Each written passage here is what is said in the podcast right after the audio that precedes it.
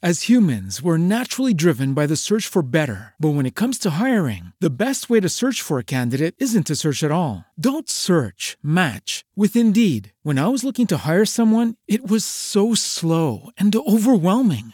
I wish I had used Indeed. If you need to hire, you need Indeed. Indeed is your matching and hiring platform with over 350 million global monthly visitors, according to Indeed data, and a matching engine that helps you find quality candidates fast. Ditch the busy work. Use Indeed for scheduling, screening, and messaging so you can connect with candidates faster. And Indeed doesn't just help you hire faster. 93% of employers agree Indeed delivers the highest quality matches compared to other job sites, according to a recent Indeed survey. And listeners of this show will get a $75 sponsored job credit to get your jobs more visibility at Indeed.com slash podcast. That's Indeed.com slash podcast. Terms and conditions apply.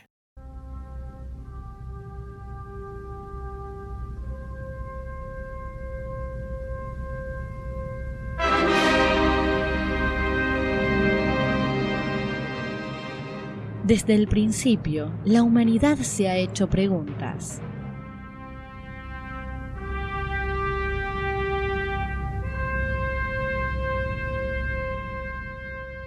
Preguntas sobre el universo, sobre la vida y la muerte, sobre las estrellas, el cielo, las nubes, sobre la vida, sobre el origen de las cosas.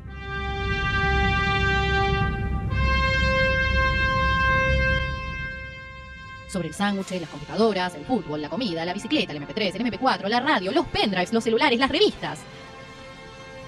Todo eso te lo cuenta Marcelo Mansi en Sobremesa, por Radio Tren Topic.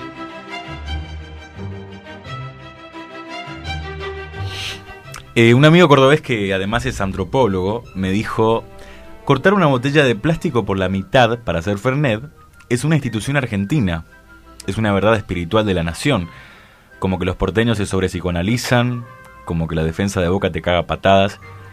Fíjate en Facebook, hay gente que quiere que Bernardino Branca esté en el billete de 50 pesos. No es que estén haciendo un chiste, o sea, lo, quieren en serio. Eh, dice una nota de La Nación sobre el Fernet, esta cita, y pertenece a un cordobés antropólogo cuya identidad es desconocida, pero creo que no lo podría haber definido mejor. Qué interesante, antropólogo, fernetero. estaba, estaba por empezar esta columna diciendo algo como soy cordobés. la letra de Rodrigo. El tema de Potro. De claro, un tema del Potro que iba a funcionar de, impacto, ¿viste? Pero me gusta más así, un poco más de seriedad, porque el Fernet también tiene su seriedad. No sé qué hace la botella de agua acá arriba, ¿no? Sí, sí, sí. Acá ha sido falta un Ferneco. Che, ¿sabías que mm, hay un youtuber mexicano muy, muy famoso que tiene millones de suscriptores? Y la cuestión a todo esto es que hace poco subió una foto tomando un Fernet del pico, digamos, de la botella. Y claro, y todo, todos los argentinos le empezaron a contestar, no, así no se toma Fernet, pero digamos, una era una increíble la cantidad de gente que le empezó a contestar. Y ahí el tipo al final del día tuiteó, hoy aprendí algo, así no se toma el Fernet en Argentina. Pero bueno, hay pocas certezas del origen del Fernet. Eh, lo que se sabe, digamos que seguro que surgió en Europa y a principios del siglo XIX, en la primera parte del siglo. Todo lo demás es un misterio y las historias que son diferentes pertenecen a las diferentes empresas que supuestamente lo crearon. Todos se quieren agarrar, digamos, de, que, bueno, yo hice el Fernet, yo hice el Fernet, porque todos tienen su marca. Claro, todo tiene su marca. En la película de Batman aparece... Claro, aunque también se, se dice que puede haber salido de Francia o hasta de Checoslovaquia, se dice que de Italia es el lugar más seguro en la región de Lombardía. Dentro de Italia, la palabra Fernet solo hace referencia a la bebida de marca Branca. O sea, no, es como nosotros conocemos que Fernet para nosotros son todas las marcas cualquiera. Fernet para ellos es específicamente Branca ah, por una cuestión de que en realidad en, italiano para llamar al Fernet se usa la palabra amaro, que significa amargo. Eh, el nombre Fernet es solamente el nombre exportación para nosotros. Y la historia según la empresa Fratelli Branca dice que el inventor fue el farmacéutico Bernardino Branca el farmacéutico. Sí, sí, sí, un farmacéutico. Y su colaborador, que era un doctor sueco, que supuestamente era de apellido Fernet. Ambos con apellidos que después le terminan dando el nombre a la, a la bebida y a la empresa, ¿no? Que grande llamarte Fernet. ¿viste? Fernet Te llamás Fernet, una más. señor Fernet, por favor, acérquese a la fila 2. acérquese, quiero uno de usted, por favor. Pero la versión de esta empresa se contrapone con otra que es la marca Ramazzotti, que sostiene que fue Ausano Ramazzotti que en 1815 desarrolló el amaro, que fue la base de la bebida, o sea, se transformó en, en, en la la receta principal que después empezaron a fabricar ellos su, su propio Fernet. Después hay otra también de la fábrica Vitone, que dicen que Domenico Vitone en Milán, en 1822, fue el que inició la... todas las marcas nombramos. Claro, todas las marcas. A partir de ahora viene Vitone, acá tiene su espacio en sobremesa. No, tratarlo es verdad, pero me gustaría igual un, canje, ¿no? Una, caja de Fernet por mes. y una caja de, de gaseosa. Podemos contar un poquito más del espacio del Claro, Fernet, claro, claro. Está genial, igual, tranqui, tranqui, tranqui. También otra cosa, la palabra Fernet es eh, una locución milanesa, no milanesa napolitana, ¿no? De Milán. Claro, milanesa que viene de Milán y lo que significa es hierro limpio, porque para hacer el eh, para hacer el Fernet en, en, Italia se utilizaba una placa de hierro al rojo vivo que se usaba para para preparar el licor. ¿Viste en los procesos que hay en los procesos? Sí, sí, en los procesos industriales. Claro, como el whisky, por ejemplo, bueno, o el café turco que se utiliza con arena caliente. placa de, hierro. Claro, claro, en, Italia, digo, en Europa. En Italia, en Italia. Claro, claro, claro.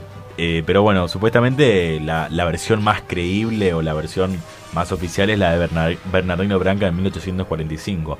Después la bebida empezó a ser traída en Argentina por los inmigrantes italianos que la empezaban a consumir con fines medicinales o digestivos. Viste que el, el Fernet siempre es algo que dicen, uh, qué bueno. Sí, tiene gusto de remedio. Sí.